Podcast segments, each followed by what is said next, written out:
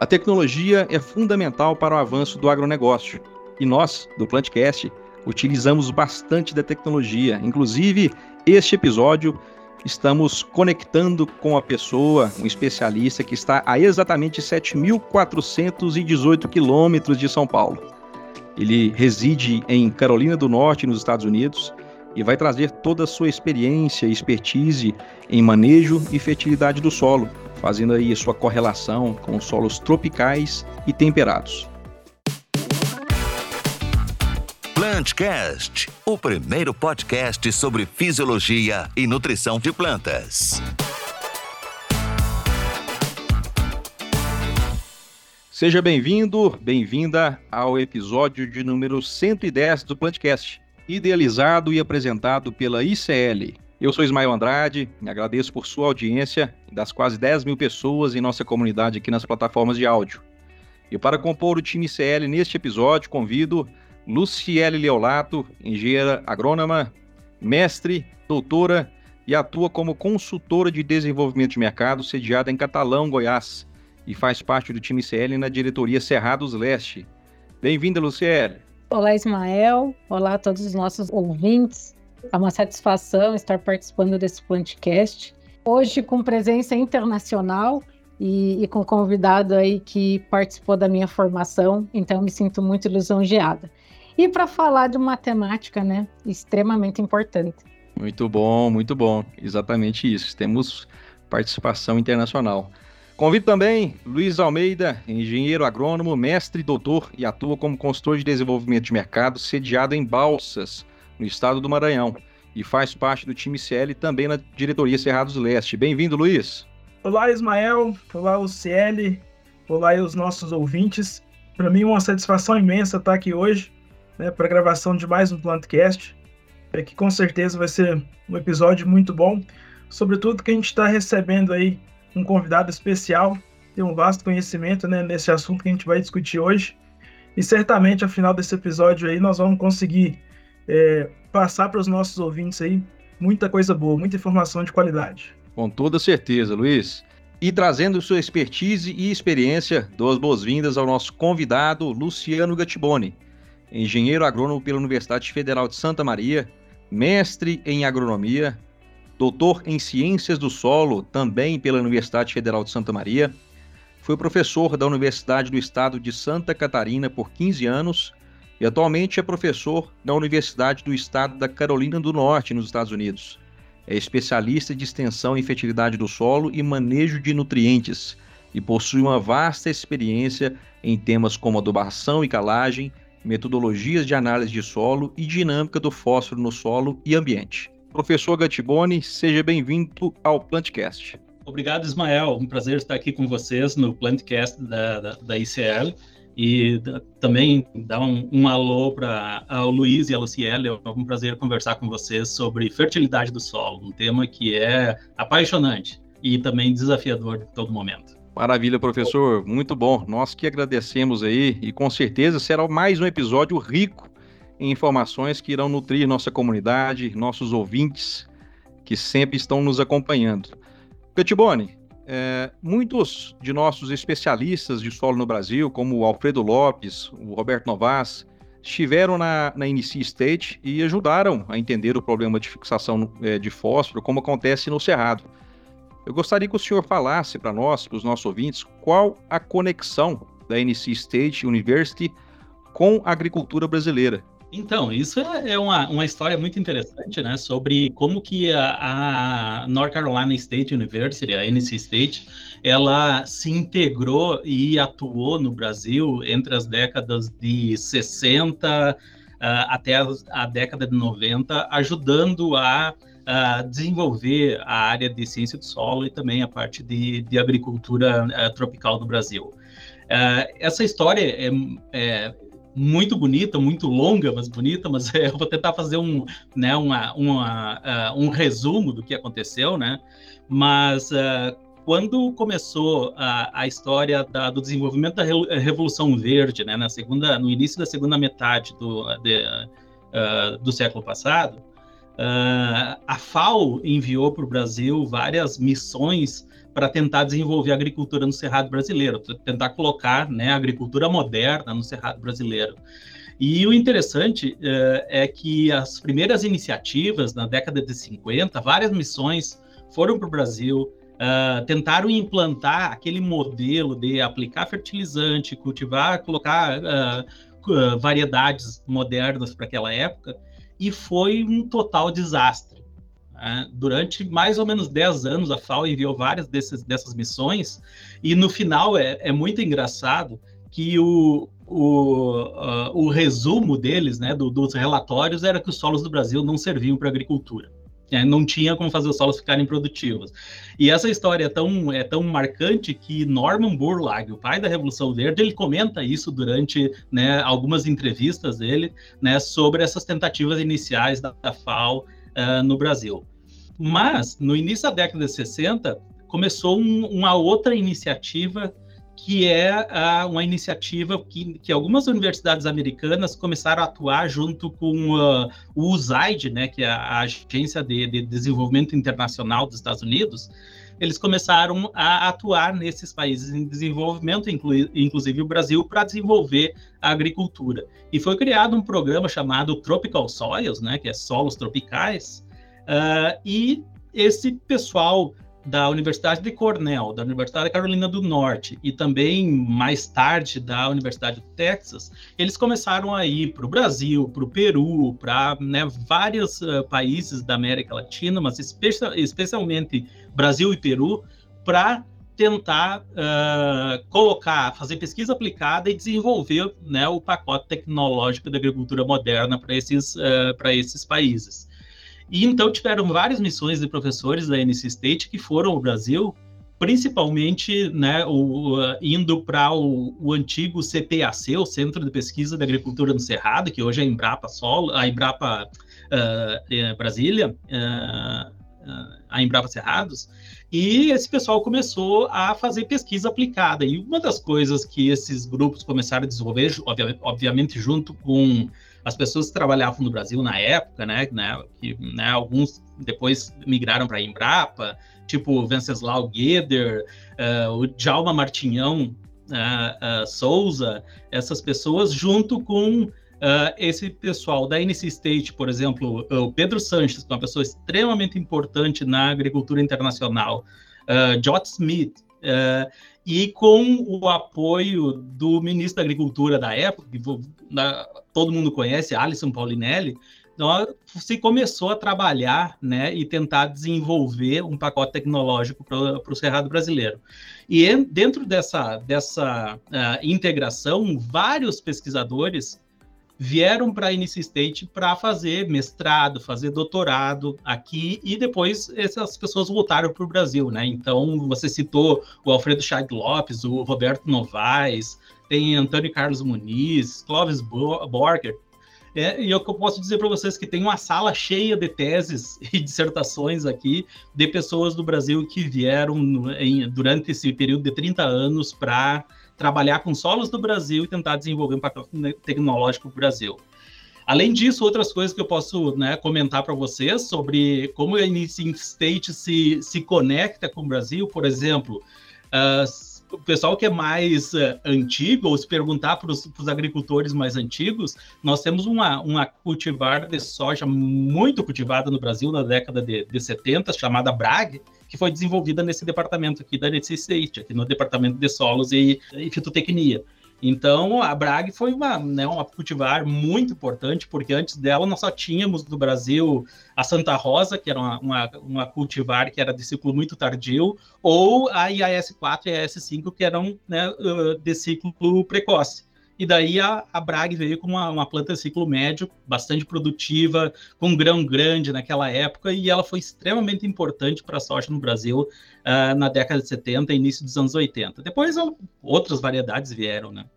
E outra coisa que também é uma, um, um, detalhe interessante sobre a NC State é a conexão com, uh, com, a nossa, com a nossa agricultura brasileira. Provavelmente todo mundo que já fez análise de solo em algum lugar do Brasil, a maioria dos estados, ou, uh, é muito comum dos estados se utilizar o método de Mellish para fazer análise, né? E o Adolf Mellish é um cara que trabalhou aqui na nossa universidade, depois no departamento de agricultura, e ele ficou desenvolvendo esses métodos de análise de solo e fazendo calibração. Então a gente tem uma né, uma conexão entre a agricultura brasileira e a North Carolina State University extremamente íntima, né?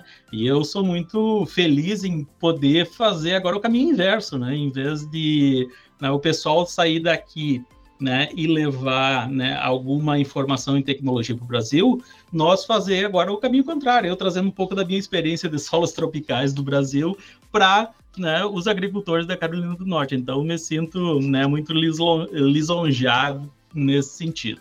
Então, só para encurtar a história, é, tem muita coisa né, em comum entre a NC State e uh, a universidade.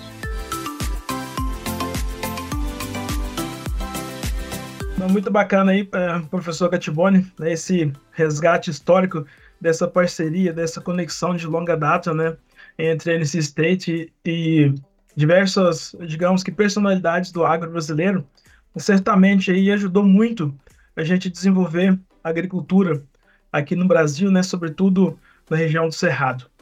Uh, e agora, aproveitando, né, como bem mencionado pelo senhor aí, é, o papel inverso que o senhor está fazendo, né, algum tempo já trabalhando aí, né, sobretudo com a parte da extensão, acho que seria interessante a gente mencionar aí, falar para os nossos ouvintes um pouco, né, da dinâmica é, do fósforo no solo, né? A gente traçar, se o senhor pudesse traçar um paralelo entre o comportamento deste elemento em solos tropicais, né, e solos temperados, e além disso, né, ao longo dessa discussão e pontuando né, as principais perdas é, desse nutriente nesse, nos dois ambientes, eu acho que seria bastante interessante para os nossos ouvintes, se o senhor pudesse é, fazer essas considerações. Claro, Luiz, isso é um tema muito uh, importante. Eu gostaria só de, de, de dizer, né, antes de, de vir aqui para a NC State, eu trabalhei com fósforo no Brasil. Praticamente toda a minha carreira, enquanto estava no Brasil, era o meu principal nutriente. Eu trabalhava com outros também, mas fósforo sempre foi né, o principal nutriente do meu do foco da minha pesquisa, né? Exatamente porque o Brasil tem um problema que é os solos são intemperizados, né? E nós temos muito problema de fixação de fósforo e baixa eficiência uh, da fertilização fosfatada. Então, uh, quando, quando a gente vai colocar em termos gerais né, sobre as características uh, dos solos brasileiros e, e, quais são os principais problemas de fertilidade, então que, que o fósforo é diferente em termos de dinâmica nos solos uh, tropicais do Brasil e nos solos subtropicais e temperados aqui né, na transição que a gente está na Carolina do Norte e, e, na parte norte dos Estados Unidos. Uh, as regras, ou de maneira geral, o, são exatamente as mesmas, porque o fósforo é, é, é, é o elemento químico, ele vai se comportar né, é, da mesma maneira, então o fósforo tem uh, uma questão importante que é uma molécula, né, que tem uh, quando se transforma num íon, ele fica com muita carga, então o fósforo tem uma capacidade enorme de interagir com as partículas do solo. E daí, algumas vezes, ou na maioria das vezes, especialmente nesses solos mais tropicais, essa interação é muito forte. Então, nós temos o que a gente chama de fixação de fósforo. Uh, isso faz com que a, a eficiência da adubação fosfatada nos solos do Brasil seja muito baixa, né? principalmente em solos pobres, porque quando tu coloca o fertilizante no solo, em vez dele ficar disponível para a planta, o solo vai roubar esse nutriente da solução do solo, e daí as plantas, quando elas precisam pegar o fósforo da solução do solo, da água do solo, não tem nada de fósforo dissolvido porque ele foi fixado no solo. Então, de maneira geral, esse é o, né, o grande problema que nós temos né, no, nos solos tropicais, na, né, na maioria deles, é a questão da alta fixação de fósforo e, por consequência, baixa disponibilidade de fósforo para as plantas. Quando a gente vai para solos temperados, né, uh, nós temos, basicamente, o fósforo se comporta da mesma maneira. A, a grande diferença é que nós não temos uh, o solo como um grande imã para esse fósforo. Nós temos menos capacidade desses solos temperados em uh, fixar esse fósforo. Então, um exemplo, né, mais ou menos uh, bem genérico, né, quando nós pegamos o solo do Brasil, nós podemos ter solos que têm a capacidade de fixar 2 mil ppm, 2 mil miligramas de fósforo para cada, cada quilo de solo. Se nós pegamos um solo temperado, normalmente aqui na Carolina do Norte a gente vai ter um poder de fixação em torno de 400, 500, ou seja, a gente vai estar tá trabalhando num solo que a, a, capacidade de fixação é um quarto do que nós temos né, em alguns solos né, argilosos do Brasil e bem temperizados. Então, a maneira com que a gente trata uh, o manejo do fósforo é diferente né, num, num solo temperado, porque uh, naturalmente a disponibilidade vai ser, vai ser maior nesses solos. Então, quando a gente pensa em termos de manejo da, a, da fertilização, se nós pegamos um solo no Brasil que, quando eu coloco um fertilizante nesse solo pobre, a maioria desse fertilizante vai, vai ser fixado no solo e não vai ficar disponível, eu tenho que adicionar um monte de fertilizante para que um pouco sobre para a planta.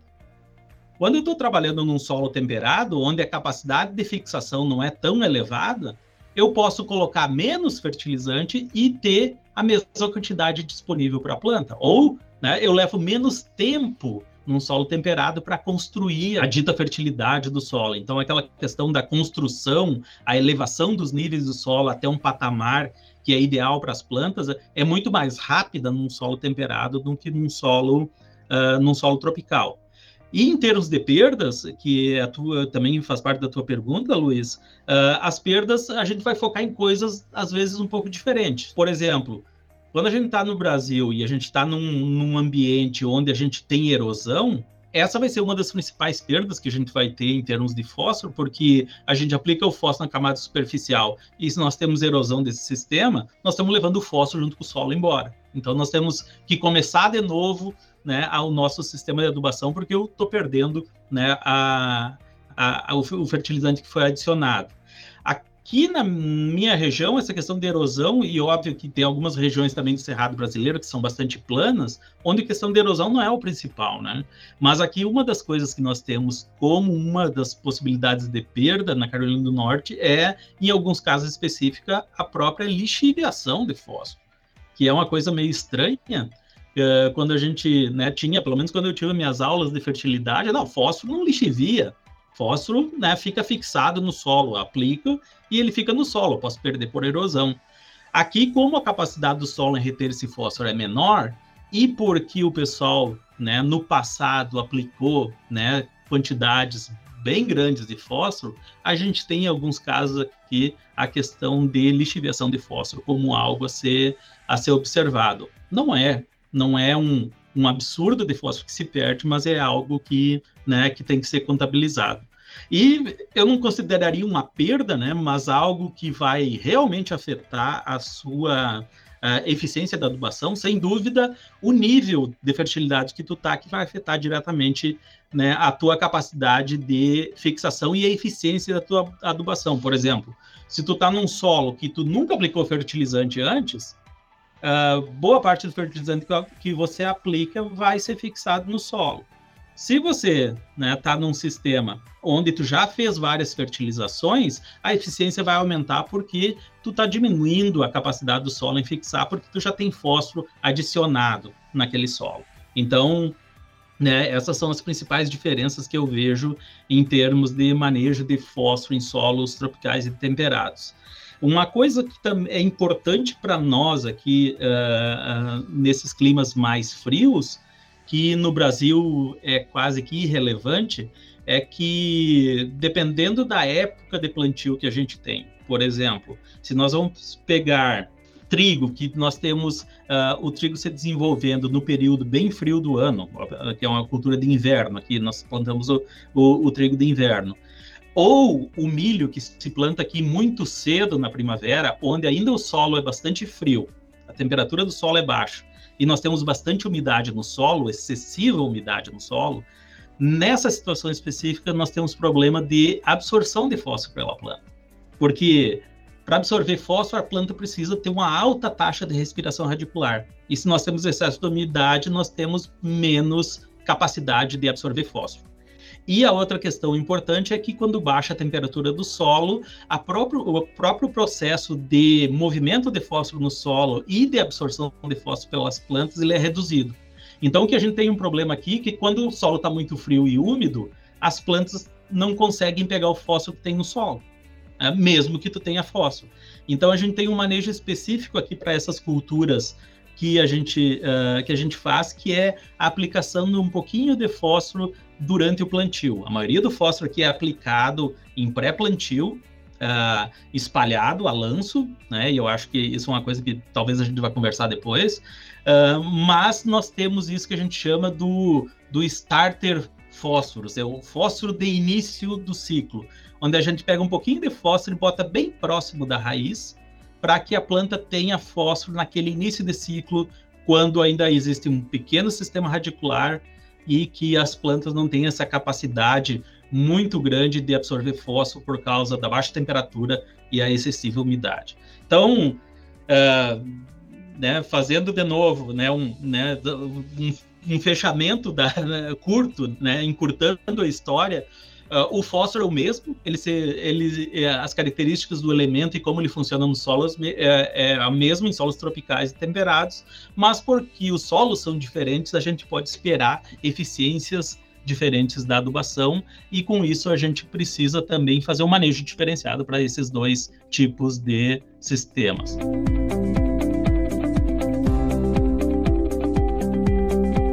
Excelentes informações, professor falando um pouquinho né, da, da dinâmica, do comportamento é, do fósforo nos solos de, de clima tropical, o professor já colocou essa questão da baixa eficiência, né? É, então, se a gente for olhar alguns clássicos que nós temos aí na, na literatura, falando sobre adubação fosfatada, é, lá em 1998, o professor Yamada, junto com Alfredo Lopes, eles publicaram um documento na antiga Potafós, que falava né, que a, a eficiência da adubação fosfatada no Brasil ela seria inferior a 30%. É, se a gente anda um pouquinho nessa linha de tempo, lá em 2004, o Bernardo Van Heijden, no seu livro de fertilidade do solo, ele teve o seguinte argumento, que com nitrogênio e potássio se adubava a planta, mas com fósforo a gente adubaria o solo. Então, como o professor colocou, a gente tem esse, esse pensamento, né, esse senso comum dessa baixa eficiência da adubação fosfatada, é, inclusive muitas pesquisas, tanto na universidade quanto nas empresas, buscando né, desenvolver tecnologias para melhorar, para tentar aumentar essa eficiência do fósforo. E aí, nesse contexto, professor, eu tenho duas perguntas. É, primeiro, como que nós podemos aumentar a eficiência da adubação fosfatada? E também, na sua opinião, se no nosso atual sistema produtivo a gente ainda estaria trabalhando aí com essa média de eficiência de 30%. Qual que seria a sua opinião? Ok, Luciele, excelente pergunta. a gente tem essa informação, esse senso comum né, da, da, fixação de fósforo, e é exatamente isso. Eu não, eu não penso que é muito diferente do que foi colocado nessas publicações que tu mencionaste, né? Uh, que a, a, eficiência da adubação uh, era em torno de 30%, eu, eu diria até o seguinte: a eficiência da adubação pode começar tão baixa quanto 10%. Né? Quando nós pegamos um solo que nunca viu fósforo na vida, né? um solo com alta capacidade de absorção, um solo bem temperizado, um solo descerrado com alto teor de argila, se a gente coloca 100 kg de fósforo, 90 vai ser fixado no primeiro ano, tenho certeza absoluta disso. Então, uh, nós temos como característica dos nossos solos essa baixíssima eficiência, principalmente quando a gente está começando o sistema. O detalhe é que quando a gente pega um solo que está com baixa fertilidade, que, tá, uh, que tem esse alto poder de fixação de fósforo, e nós adicionamos o fósforo, imaginamos que, que nós tenhamos esse solo com 100 sítios, 100 buracos que podem, uh, podem fixar o fósforo. Se no primeiro ano a gente adiciona né, a adubação e a gente consegue tapar 10% daquele, daqueles buracos, né, o que, que vai acontecer no segundo ano? No segundo ano, quando eu fizer minha segunda adubação, aqueles sítios já estão prontos, aqueles lá eu já, eu já gastei dinheiro com eles, mas pelo menos aqueles sítios não, não vão mais absorver fósforo porque já foi adicionado no passado. Então, o que acontece no sistema é que conforme tu vai caminhando na tua construção de fertilidade, você vai tapando esses furos do solo, você vai, você vai saturando aqueles sítios da absorção e a eficiência da adubação vai aumentando. Né? Ah, o tempo que leva para isso depende do teu solo. Se tu tem um solo arenoso, que você não tem muitas argilas, que você não tem muita capacidade de fixação, provavelmente, né, num período de 10 anos, construindo a fertilidade, você vai chegar num patamar onde a tua eficiência da adubação vai ser né, uh, razoável. Se você tem um solo altamente sortivo, com alto teor de argila, né, o que vai acontecer é que provavelmente você vai ficar 30, 40 anos adubando e ainda você vai ter alguma fixação. Mas não vai ser né, uma eficiência de 10%. Né? O que acontece é que a eficiência da adubação vai, vai aumentando com o tempo. Eu diria hoje, né, em termos de, de Brasil, que eu, eu chutaria que nós temos uma eficiência em torno de 50% né, genericamente, né, da nossa adubação fosfatada. Ou seja, em, em, média, nós aplicamos fertilizante a metade dele vai ser fixada, a outra metade fica disponível. Mas isso depende né, em que passo você está dentro da construção da sua fertilidade. Uh, eu tenho um exemplo muito legal que eu, eu, tenho um amigo que, que trabalha no Paraná, da Universidade uh, do Paraná, Te, uh, Técnico Paraná, em Pato Branco, e a família dele é, é uma família que começar, eles começaram no Rio Grande do Sul, né, no, no, uh, no Planalto do Rio Grande do Sul, trabalhando com soja na década de 60. Depois, o filho foi para o Paraná e começou a, fazer agricultura no sudoeste do Paraná né, na década de 80 e, e a neta foi para o Mato Grosso na década de 90. Então, na mesma família, uh, eles usando né, a agricultura, né, a gente fez uns cálculos porque eles, eh, né, esse pessoal eles têm, né, uh, uh, eles sabem, um, eles têm uma boa, uh, eles têm um, um bo boa informação do que eles aplicaram, né, nos solos. E por exemplo, o, o avô que está no Rio Grande do Sul, ele tem uma eficiência da adubação perto de 80%. Por quê? Porque ele começou a adubar na década de 60. Então, desde a década de 60 ele está colocando fósforo e hoje né, naquelas, naqueles solos uh, da família, naquelas terras, né, a eficiência de adubação é próxima de 80%, que é ótima pra, em termos de Brasil. Por que isso? Porque ele está adubando aquele solo lá há 60 anos já. Então, né, todos os sítios de fixação, ou pelo menos a grande maioria, já estão saturados e hoje a eficiência da adubação é muito boa. Se pega o, a, a, o, as, os solos dessa família que são na, na, na, região do Paraná, onde eles começaram na década de 80, a eficiência deles né, é um pouco menor. A eficiência deles uh, já vem para 60%, 55% pelos nossos cálculos, porque eles têm menos tempo de construção da fertilidade, de tapar o buraco, tapar a fome de, de, de fósforo no solo. E se a gente pegar, né, na mesma família, né, a, a, a neta que foi para o Mato Grosso, que começou na década de 90, a agricultura lá, a eficiência de adubação dela é em torno de 40% ainda. Por quê? Porque os solos ainda estão em termos de construção da fertilidade. Então, de maneira geral, é, é, funciona exatamente assim, né? Pegar aquelas, a, essa, essa afirmação uh, do Yamada sobre a eficiência da adubação ser 30% uh, ou menor da adubação fosfatada, Uh, ela, é, ela é real, né? especialmente quando tu está começando o teu sistema. Depois de um tempo, né, a tua eficiência vai aumentar. Aquela outra afirmação né, do, do Van Rage sobre fósforo, tu, aplica, tu aduba o solo e nitrogênio e potássio aduba a planta, também funciona da mesma maneira, né? Porque né, o potássio, nós não temos muito problema de fixação de potássio, né? E Uh, também a parte de perda de potássio é um pouco menos intensa. Então, realmente, para potássio, quando a gente adiciona do, no solo, tem uma boa probabilidade que esse potássio vá ser útil para a planta, possa ser utilizado, e com isso a eficiência aumenta. Para nitrogênio, eu não sei se nitrogênio a gente aduba a planta ou se a gente aduba o ambiente, né? Porque no nitrogênio a gente tem muitas perdas, né? A gente tem volatilização de amônia, a gente tem lixiviação de nitrato, a gente tem desnitrificação, então a gente tem vários processos. Então a gente tem que fazer um ótimo manejo para adubar a planta, né? Quando a gente está trabalhando com nitrogênio. Mas voltando ao nosso fósforo, o que, que a gente poderia fazer para aumentar a eficiência dele? Que é, acho que é a tua segunda pergunta, Luciele.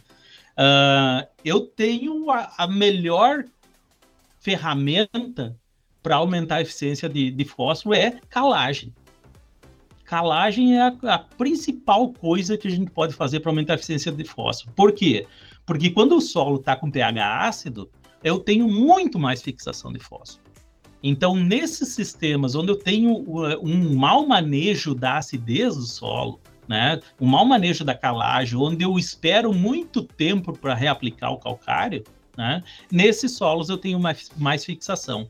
Então, manter a calagem né, em dia, manter o solo naquela faixa de pH que é adequada para uh, a cultura, é uma das principais coisas que a gente pode fazer para aumentar a eficiência de fósforo. Outras coisas que a gente pode fazer, por exemplo, quando a gente ainda está no início da construção de fertilidade, onde o solo ainda tem alto poder de fixação, a gente pode trabalhar com localização do fertilizante. A gente fazer aplicação de fósforo mais localizada na linha de plantio, que eu vou evitar espalhar o fósforo, misturar o fósforo com um monte de solo que está louco para agarrar o fósforo. Então, na, quando eu tenho um solo que está muito muito pobre em fósforo, trabalhar com lo localização da adubação fosfatada seria uma boa estratégia para aumentar a eficiência. Outras coisas que eu poderia mencionar: fertilizante de boa qualidade. Né? Então, se você quer uma boa eficiência da, da fertilização fosfatada, né, nós vamos trabalhar com fertilizantes que a gente sabe né, a capacidade deles em liberar, você sabe a quantidade de nutrientes que tem nele e a capacidade deles em ser, uh, em ser liberados no solo para as plantas. E trabalhando em termos de plantas, né, daí nós temos algo que acho que a gente tem que avançar muito, que seria para aumentar a eficiência do fósforo, não seria aumentar a eficiência do fósforo, mas aumentar a eficiência da planta em, em uh, absorver o fósforo. E daí tecnologias de aumento de, de, da capacidade de exploração radicular das plantas, né, seria algo que a gente ainda tem que explorar bastante. Né? Tem tecnologias também para aumentar a eficiência de fósforo em termos de aditivos que se adicionam nos fertilizantes para diminuir a absorção. Né? Essas tecnologias elas são promissoras, mas elas são muito caras ainda. Elas elas estão adicionando muito custo ao fertilizante. Então, quando a gente pensa em nossas culturas, né, é, que a gente produz as, né, em larga escala, né, esse fertilizante se torna muito caro né? Eles são uma boa alternativa se você vai trabalhar num viveiro, numa olericultura, onde a quantidade de fertilizante não é tão grande, e daí tu consegue investir um pouco mais uh, nessas tecnologias, né, que são um pouco mais né, custosas. Mas quando a gente pensa ainda em soja, milho, algodão, né, a gente está trabalhando ainda com um volume muito grande e essas tecnologias ainda não são, na minha opinião, baratas o, sufici o suficiente para gente uh, eh, para a gente pensar nelas como algo corriqueiro para ser utilizado. E nós temos um mundo novo que está abrindo aí agora, que são os micro-organismos, né? Uh, talvez a gente converse um pouco mais sobre isso depois, mas os micro-organismos, né, eles são, né, uh, alguns deles capazes de fazer milagres no solo em termos de arrancar fósforo do solo, né? O problema é que a gente não conseguiu ainda transferir essa capacidade, né, para as plantas, né, que eu acho que é um, um, caminho no futuro, em termos de engenharia genética, em melhorar a capacidade das plantas em extrair o fósforo do solo, ou ainda, né, a capacidade de nós adicionar esses micro-organismos no solo e eles sobreviverem uh, numa quantidade que vai fazer uma boa diferença em termos de solubilizar fósforo e uh, deixar ele disponível para as plantas. Então tem muita coisa aí que a gente pode conversar sobre aumento da, da eficiência, mas sempre quando alguém me pergunta isso, o número um de longe vai ser sempre manter o solo na faixa do pH adequado, que não é nada novo, né? É, isso a gente tem conversado né, desde a década de 60, né, os nossos professores de fertilidade né, trabalham sobre a importância de manter o solo né, com a acidez controlada.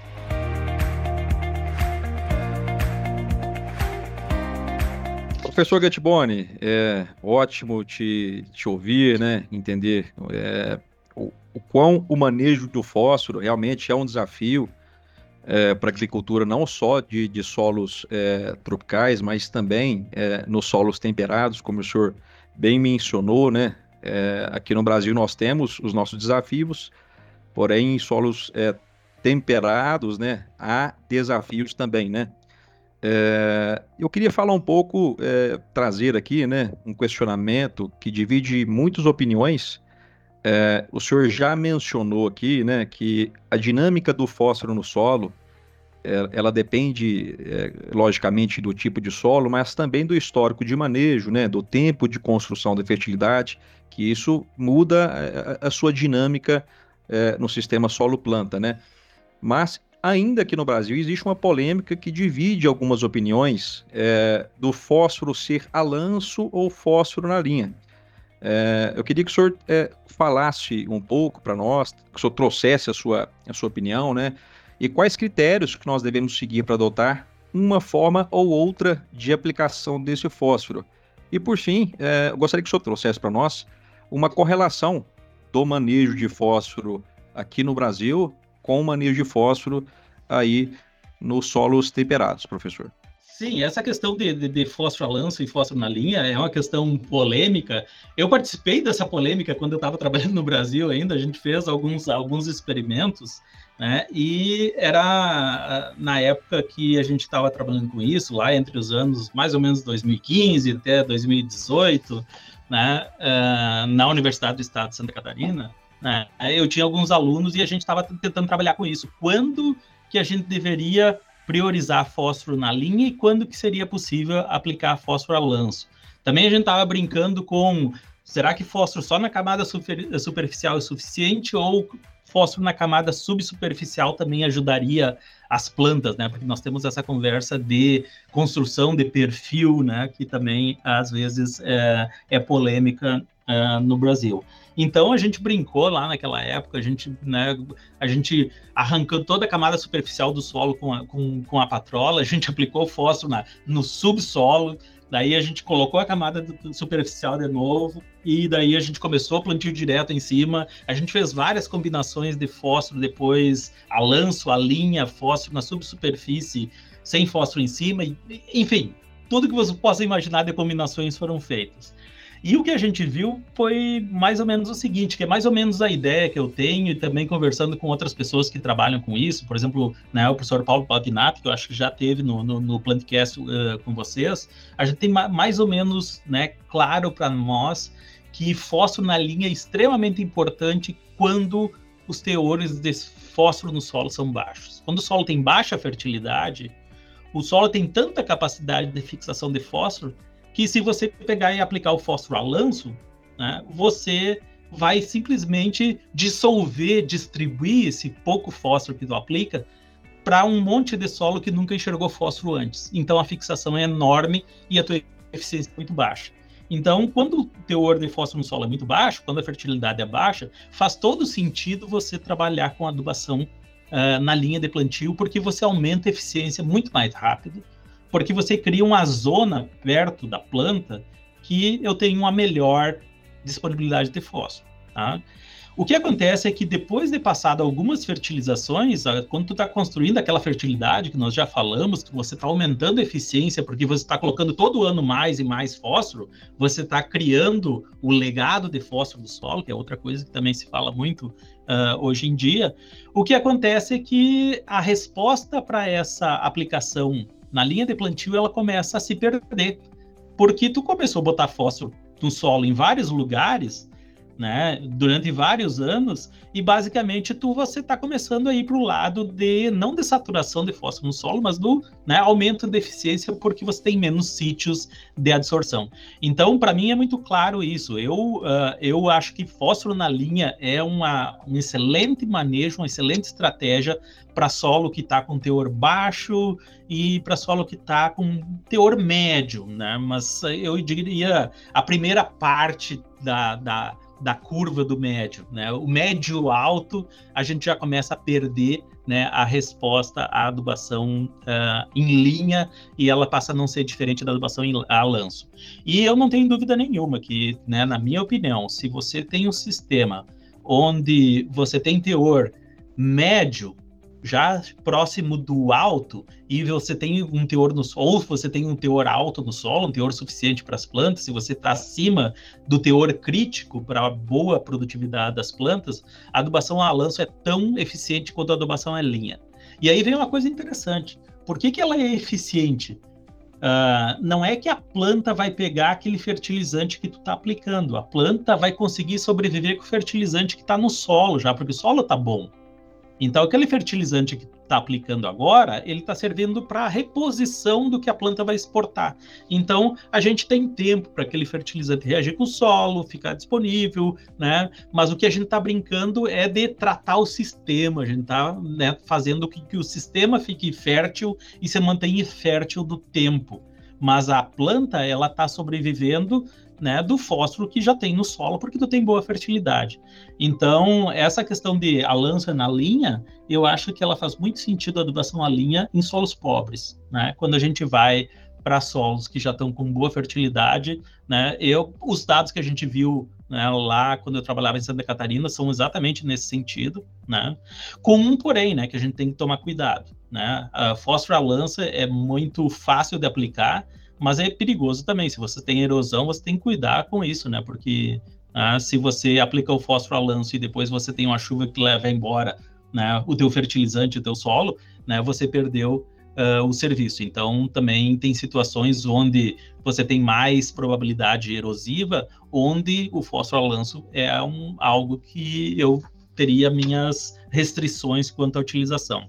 Excelente, professor é, Gatiboni, aí, uma verdadeira aula sobre fósforo e a dinâmica desse, desse elemento tão importante aí, desse nutriente no, no solo, né? E os nossos principais desafios. Uh, tem uma nova pergunta aqui para o senhor, que acredito que vai é, sintetizar muito do que foi é, discutido até o momento, né? Mas seria mais assim uma, uma perspectiva é, do senhor, né, sobre, sobre adubação fosfatada que, que o senhor enxerga, assim, o que, que o senhor visualiza, né, do futuro na adubação fosfatada, pensando aí, né, em médio e longo prazo? Ok, Luiz, eu vou pegar minha bola de cristal aqui. uh, então, é, é uma pergunta difícil porque a gente está tentando pensar no que, que vai acontecer no futuro, né? A gente nunca é bom né, fazendo isso, né? Mas eu acho que, pelo menos a, a minha visão é que a gente tem um mundo para desbravar ainda na questão de, dos micro-organismos. Uh, eu lembro quando, na, quando eu ia para as aulas de, de, microbiologia do solo e começava a entender né, como os micro-organismos conseguem fazer coisas tão diferentes no solo. Tem micro-organismos que eles estão lá para comer matéria orgânica, tem outros que estão lá para comer amônia, tem outros que estão lá fazendo, né, estão conseguindo sobreviver respirando né? Não oxigênio, mas estão respirando outras coisas. Eles fazem coisas impressionantes no solo, coisas que, né, a gente é, é, é, é até é, impressionante entender como pode ser tão diverso esse mundo dos micro-organismos, né, do solo. E quando tu pensa em termos de quantidade, que nós temos, por exemplo, em uma grama de solo, 10 bilhões de, de, de, de micro-organismos, algo do tipo, então você pode imaginar a diversidade que nós temos de uh, desses organismos no solo. E daí, quando a gente transfere isso, uh, imagina um campo nativo do sul do Rio Grande do Sul, um sistema extremamente pobre em fósforo. Nós temos plantas que, que sobrevivem lá, plantas nativas, e nós temos micro-organismos ajudando essas plantas a sobreviver. Quando a gente vai para um cerrado nativo, né, um solo tropical, às vezes arenoso, né, com todos né, os problemas né, antes né, no, no, sistema natural em termos de fertilidade, nós temos plantas sobrevivendo lá. Tu pensa a mesma coisa para né, a Amazônia, para a floresta amazônica. Como que consegue aquelas plantas sobreviver né, e ter aquela exuberância num sistema tão limitante em fósforo? É, e tudo isso eu acho que tem essa conexão entre a planta e os micro-organismos. Então, eu acho que o futuro para nós é, é no sentido de tentar desvendar melhor como esses organismos né, uh, eles conseguem transformar o fósforo em, de formas indisponíveis em, em, formas disponíveis e quem sabe transferir esses genes, né, trabalhar com né, edição genética. Imagina nós conseguir em, colocar numa planta de milho, numa planta de soja essa capacidade de uh, minerar né, o fósforo do solo. Isso seria absolutamente né, impressionante, incrível, né? E a gente está indo para esse lado, né? Quando pensa nas tecnologias que nós estamos começando a desenvolver nos últimos 10 anos em termos de edição genética, né? No futuro eu acredito que a gente tem essa possibilidade. Mas primeiro nós temos que achar os organismos certos no solo. A diversidade, como disse, é tão grande que o problema hoje é selecionar qual organismo que está sendo eh, benéfico para a planta naquele sistema. Uh, ou, quem sabe, né, a gente não precisa pegar e transformar, pegar o gene desse microorganismo e, e, e, e transferir isso para a planta. Mas a gente tem uma maneira de fazer com que uh, a gente criar um inoculante que tenha uma boa sobrevivência no solo e que ele consiga né, ser aplicado junto com, com as nossas sementes e ele, que ele consiga ser realmente efetivo e fazer uma grande diferença em termos de exploração de fósforo do solo. Eu acho que, sem dúvida nenhuma, esse é, é o, é, esse seria o, o que eu imagina, imaginaria uh, de caminho do futuro. Claro que nós temos desenvolvimento de novos fertilizantes, nós temos novas moléculas, nós temos né, essas, uh, esses aditivos que a gente com certeza vai desenvolver para aumentar a eficiência dos fertilizantes. Eu acho que tudo isso vai acontecer no futuro e a gente vai parte para ter né, produtos que são mais eficientes. Mas eu ainda acho que né, o, o grande pulo do gato do futuro vai ser alguma coisa relacionada a entender melhor uh, como os micro-organismos conseguem extrair fósforo do solo e tentar uh, potencializar isso, seja na planta ou seja aplicando esses organismos. Bacana, professor, pegar essa, essa sua percepção. Uh, ao mesmo tempo que a gente vê, né, que as empresas, as universidades, de uma certa forma, elas já estão, né, tentando trabalhar essa tecnologia aí e associar micro-organismos à, à eficiência da, da adubação fosfatada. Professor, atualmente é, você vem aí trabalhando né, e, e, buscando refinar essas recomendações de calagem e adubação nos Estados Unidos.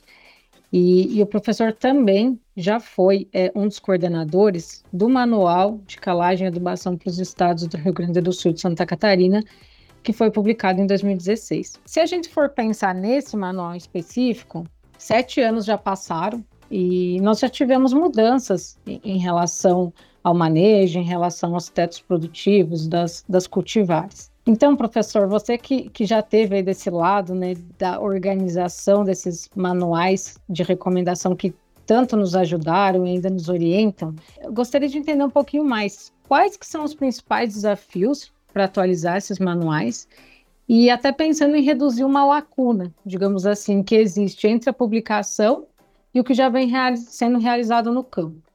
E, ao mesmo tempo, professor, gostaria de, de entender que o senhor falasse para os nossos ouvintes se existe uma diferença é, do Brasil para os Estados Unidos e também qual que é o futuro dos manuais, na sua percepção. Então, Luciele, é, essa é uma essa é um trabalho homérico né, das questões de, de atualizações dos manuais. A, é, a gente trabalhou intensamente né, lá no sul do Brasil para fazer aquela atualização uh, que saiu em 2016.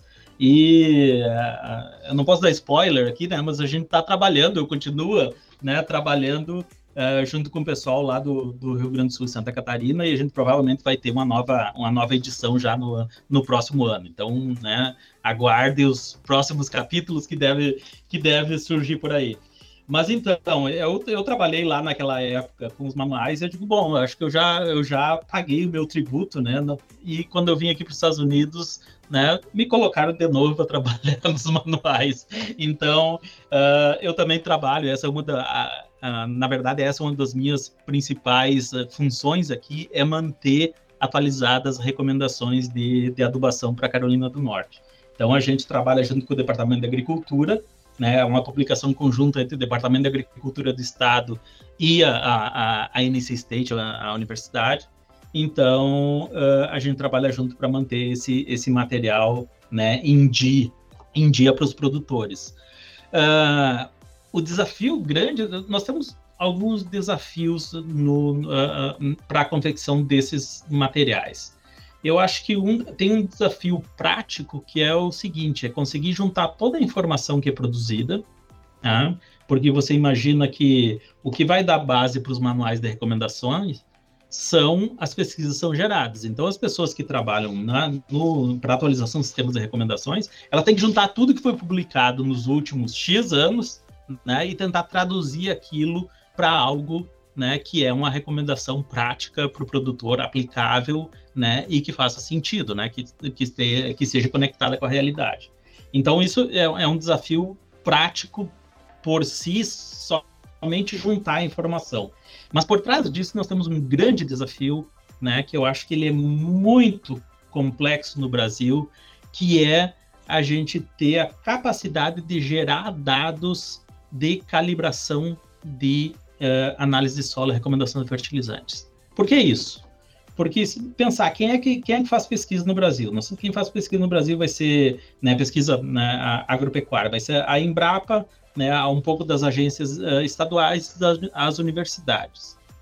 Todo, todas essas entidades elas dependem de fomento para pesquisa, né? Nós dependemos de uh, de ter recursos para poder botar experimento no campo, para conseguir fazer gerar dados de recomendação. Qual é a resposta de plantas? Ó, oh, nós temos novas cultivares, né? Essas cultivares precisam mais fertilizantes ou eles, a gente pode usar uh, o anterior, uh, as recomendações anteriores. Nós temos novos tetos produtivos, né? Nós estamos produzindo muito mais grãos do que do, do, por hectare do que antigamente. Nós precisamos colocar isso no sistema ou não? Então, para isso, a gente precisa fazer pesquisa. E aonde que a gente vai buscar o recurso para fazer pesquisa? A gente vai buscar nas agências de fomento, a gente vai buscar no CNPq, a gente vai buscar em FINEP, a gente vai buscar, né?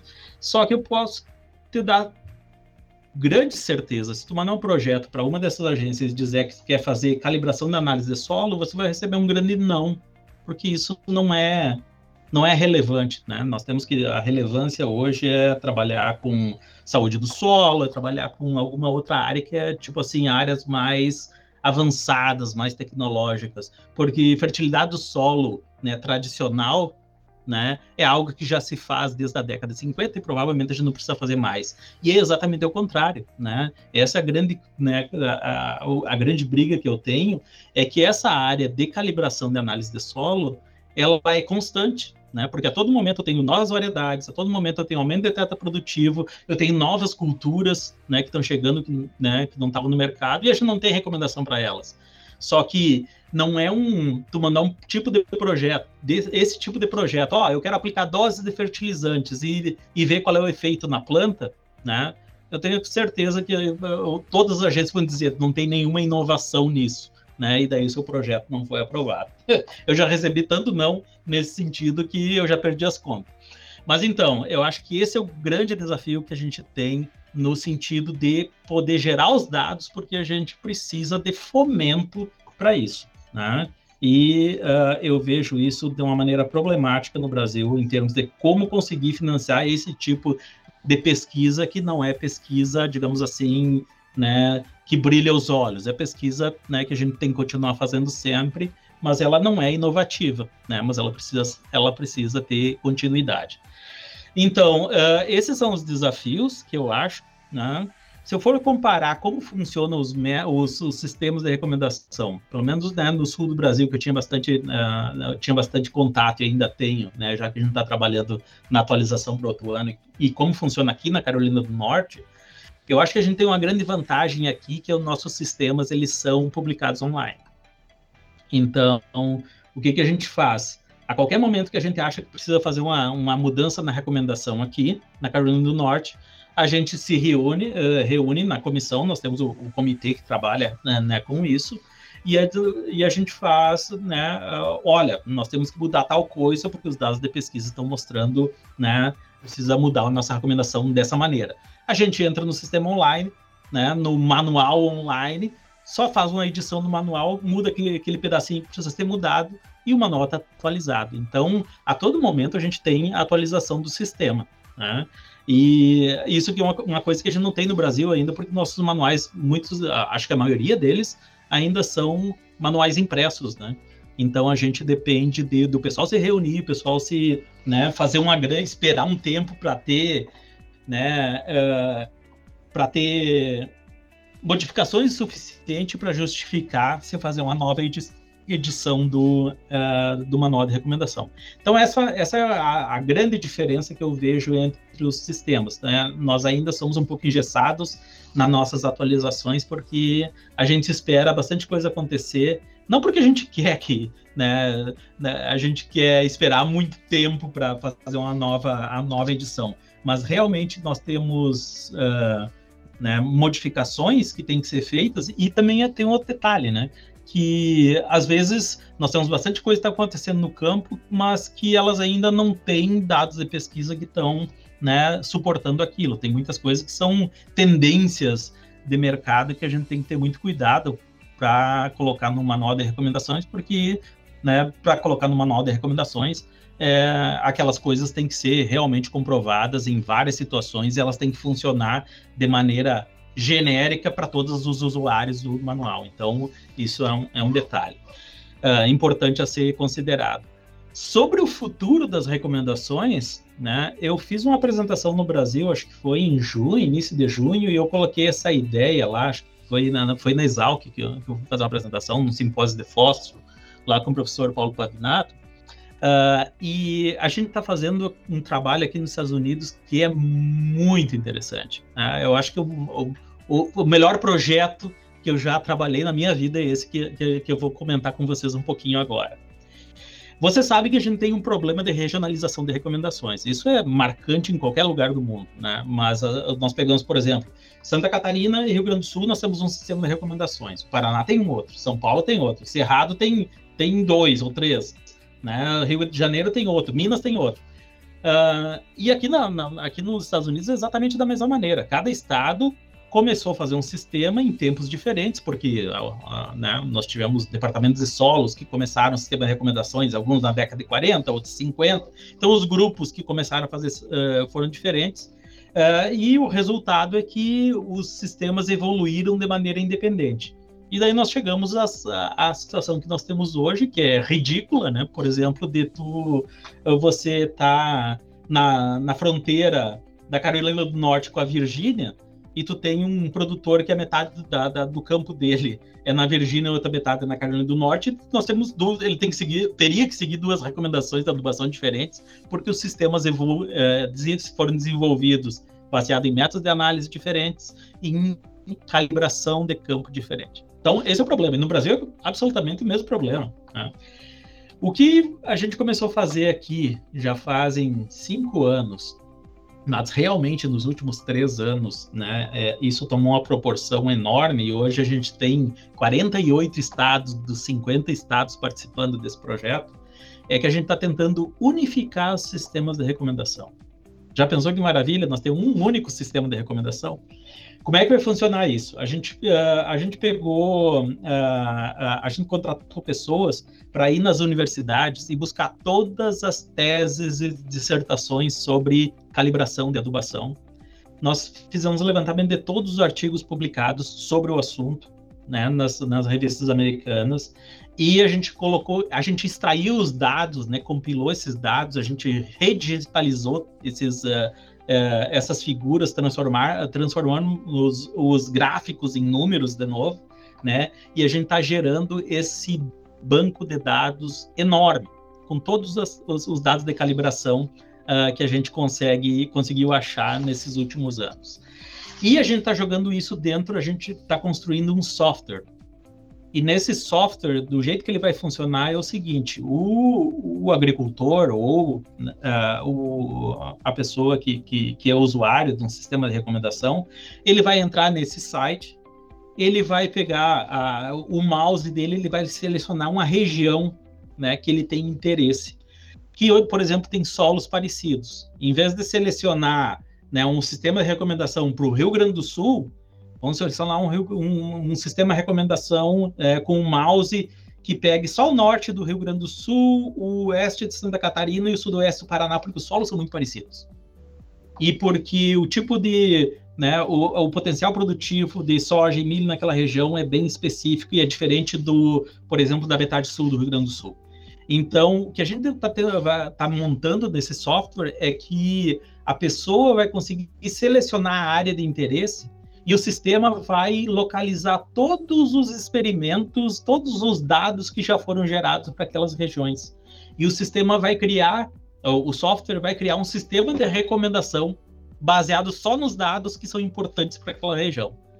Então, uh, a gente está lançando, eu acho que em fevereiro ou março já a gente vai lançar a primeira versão do, do, do site, né? Que vai estar tá em beta ainda, ó, uh, que a gente ainda está trabalhando nisso, mas a gente vai ter recomendações que vão ser uh, completamente diferentes, né? Conforme o produtor escolher as, as ferramentas. Ele pode escolher, por exemplo, os solos, ele pode escolher a região, ele pode selecionar somente a cultura que interessa para ele, em vez de ter uma, uma recomendação que é genérica para várias culturas, ter uma recomendação específica para uma cultura. Ele vai poder escolher uh, qual é a profundidade da amostragem uh, que ele quer considerar durante o sistema de recomendação, e daí o sistema vai se ajustar para a, a, profundidade de amostragem de solo que ele tem. Uh, e ele vai também poder selecionar, se ele quiser, uh, o método de análise, ou se ele não seleciona o método de análise, o método vai fazer, ou o software vai fazer um, uma espécie de uma transformação de um método em outro para criar um sistema né, híbrido uh, a partir do, do, do, que o produtor, o usuário, selecionar nesse sistema. Então, é um trabalho absurdo, né, que a gente está uh, que a gente tá fazendo em termos de coletar esses dados antigos e jogar tudo isso dentro de um big data né? Que vai servir para a gente fazer ter um sistema de recomendação para cada pessoa que entrar no, no site e fazer uma recomendação. Então, isso vai criar uma diversidade enorme né, de recomendações, mas ao mesmo tempo vai criar essa possibilidade de nós termos as recomendações que realmente são importantes para aquela daquele usuário e elas vão ser extremamente afinadas para a situação que ele escolher. Né? Então, acho que, sem dúvida, esse é o futuro do sistema de recomendações. Eu, eu lancei né, essa ideia nesse, uh, nesse nosso uh, evento lá em Piracicaba, em, em, junho, né? e também falei sobre isso no Congresso de Solos em Florianópolis, que a gente participou em julho. Né? E porque eu acho que é uma ideia fantástica, é um trabalho absurdo, né? Mas é uma ideia fantástica e eu eu gostaria de ver isso né, um dia no Brasil. Já, já imaginou nós conseguir integrar todos os sistemas de recomendações e o usuário ter a capacidade de fazer as escolhas dele, ter o, o sistema de recomendações uh, ajustados para as necessidades dele. Seria maravilhoso. Maravilha, professor Gattiboni. É muito bom entender, ter essa, ter essa visão é, que o senhor trouxe aqui, né, de como está evoluindo aí nos Estados Unidos, mais especificamente na Carolina do Norte, né, Achei bem interessante a questão do, do comitê técnico, né? É, e essa ideia de, de, unificação dos sistemas de, de recomendação. É, realmente, nós temos grandes desafios no agronegócio, não só brasileiro, norte-americano, mas é, em todo o mundo, né? E esses desafios é que, no, que, que nos estimulam realmente a, a investir em pesquisa, né? É, essas as instituições e nós evoluirmos nesse processo ao longo dos anos. É, já encaminhando já para o final deste episódio, professor Gattiboni, é, te agradeço muito por ter aceitado o nosso convite. É, eu tenho certeza que essa experiência que o senhor trouxe para nós, esse conhecimento tão aprofundado, é, que não cabe neste episódio, né? Mas aqui foi uma contextualização excelente. Eu tenho certeza que, que nutriu é, o conhecimento dos nossos ouvintes. E eu queria deixar aqui o senhor à vontade para passar uma mensagem final para os nossos agricultores, para os nossos consultores, para os profissionais é, do agronegócio brasileiro que, que nos escutam aqui no Plantcast. Bom, primeiro foi uma satisfação conversar com vocês. Vocês devem ter notado, né, que né, a minha paixão por ciência do solo, né, e por fertilidade do solo. Então, né, eu acho que isso faz, faz parte da minha mensagem, né. Primeiro agradecer né, o convite para conversar, né, sobre isso, né, uh, e colocar essa minha extrema satisfação né, e paixão por trabalhar com fertilidade do solo e trabalhar com agricultura. Eu acho que a agricultura do Brasil é a melhor agricultura do mundo em termos de eficiência que nós temos. A gente consegue, né, com muito menos subsídios, com muito menos capacidade, ser competitivo, né, no mercado internacional de uma maneira que é assustadora, né, para os outros, uh, outros países, países. Mas uh, o solo está lá, né? O solo é algo que nós precisamos tratar bem para colher os frutos né, que nós precisamos, mas é algo também que precisa ser conservado para que a gente mantenha essa capacidade do nosso país no futuro de, né, de continuar sendo essa liderança em termos de, de agricultura. Né? Tem, tem um ditado né, indígena aqui dos Estados Unidos que eu acho fantástico, né? é que, que ele diz que a gente não herda o solo dos nossos antepassados, a gente pega emprestado da, do, o solo dos nossos filhos, né? Então eu acho que essa né, é a minha mensagem final, né? De a gente precisa tratar bem o solo porque ele não é nosso. Esse solo, né, é o mesmo que vai ter que ser utilizado no futuro para as gerações futuras continuar, né, fazendo com que o nosso país seja essa potência agrícola mundial. Então, cuidar da fertilidade do solo é cuidar da nossa nação. Então, essa é, essa é a minha mensagem final e agradecer a vocês por essa oportunidade de conversar sobre fertilidade do solo. Mensagem maravilhosa, professor Gattiboni. É, é, realmente é isso. É a nossa busca por uma agricultura, um agronegócio sustentável, né? E aqui eu reforço é, a frase da ICL que nós é, divulgamos, né, por onde nós vamos, que é realmente o um impacto para um futuro sustentável. Então, é o nosso papel olhar para as próximas gerações e onde nós temos agricultura, onde nós temos profissionais, onde nós temos é, é, conhecimento, com certeza nós iremos é, deixar esse legado, né? Queria que o senhor deixasse os seus contatos, como o pessoal te encontra nas redes sociais, fique à vontade, professor. Sim, uh, o pessoal que, que, quiser entrar em contato, nós temos o site da, da universidade, né? Se vocês entrarem na ncsu.edu, vocês e procurarem por fertilidade do solo, vocês vão achar o, o website do meu laboratório, do meu grupo de pesquisa, né, extensão, onde vocês podem ter mais informações, né? Tá lá o meu, né, o meu e-mail, o meu contato, vocês podem me contatar a qualquer momento com, com questões e com, com dúvidas, né? É sempre um prazer, né, conversar com todo mundo sobre sobre fertilidade do solo. E também nós estamos uh, tem uh, Twitter, uh, Facebook e, e Instagram, né? E se vocês procurarem por Luke Gattiboni, vocês vão encontrar, né, provavelmente o meu contato por lá. Né? Então, Luke é meu apelido americano, né, para Luciano. Luke, soletrando L-U-K-E. Isso, certo, exato. Professor? Exato. Maravilha, bom demais, professor. E fique, é, já sinta-se convidado para visitar a ICL, né? Em, em qualquer é, estrutura física que o senhor encontrar nos Estados Unidos, em qualquer país e aqui no Brasil, para a gente tomar um cafezinho. Luiz Fernando, ficamos aqui, meu amigo. Excelente, Ismael. Uh, agradecer mais uma vez aí ao professor Gatiboni pela, pela essa conversa de hoje, né? Gravação de mais um podcast fantástico. Muito obrigado, professor. Considerações muito importantes aí que vão contribuir aí é, com os nossos ouvintes, né? Agradecer o, o Ismael e a Luciele por essa parceria aí na, na gravação de mais um episódio. E agradecer aos nossos ouvintes, né, por estar é, conosco em mais um episódio do Plantcast. Um forte abraço a todos. Tudo bom. Luciele Leolato, ficamos por aqui. Suas considerações finais, minha amiga.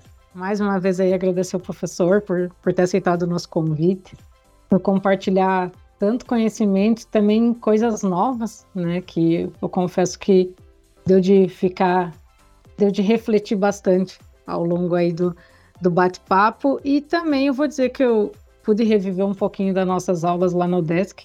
Então, para mim, de fato, esse episódio ele, ele é especial e eu tenho certeza aí que os nossos ouvintes vão ser fortemente impactados com tudo que foi conversado hoje. Uma satisfação aí estar presente em mais um episódio. Muito bom, pessoal. Chegamos ao final de mais um episódio do Plantcast, este de número 110. Obrigado por sua audiência, obrigado por estar conosco aqui. Compartilhe esse episódio em seus grupos de WhatsApp, é, com seus amigos, com seus familiares, por que não?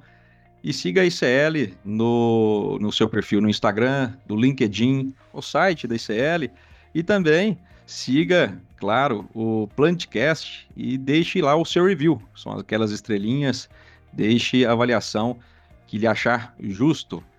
Até o próximo Plantcast e ficamos por aqui. Grande abraço. O Plantcast é uma produção da ICL, Impacto para um Futuro Sustentável.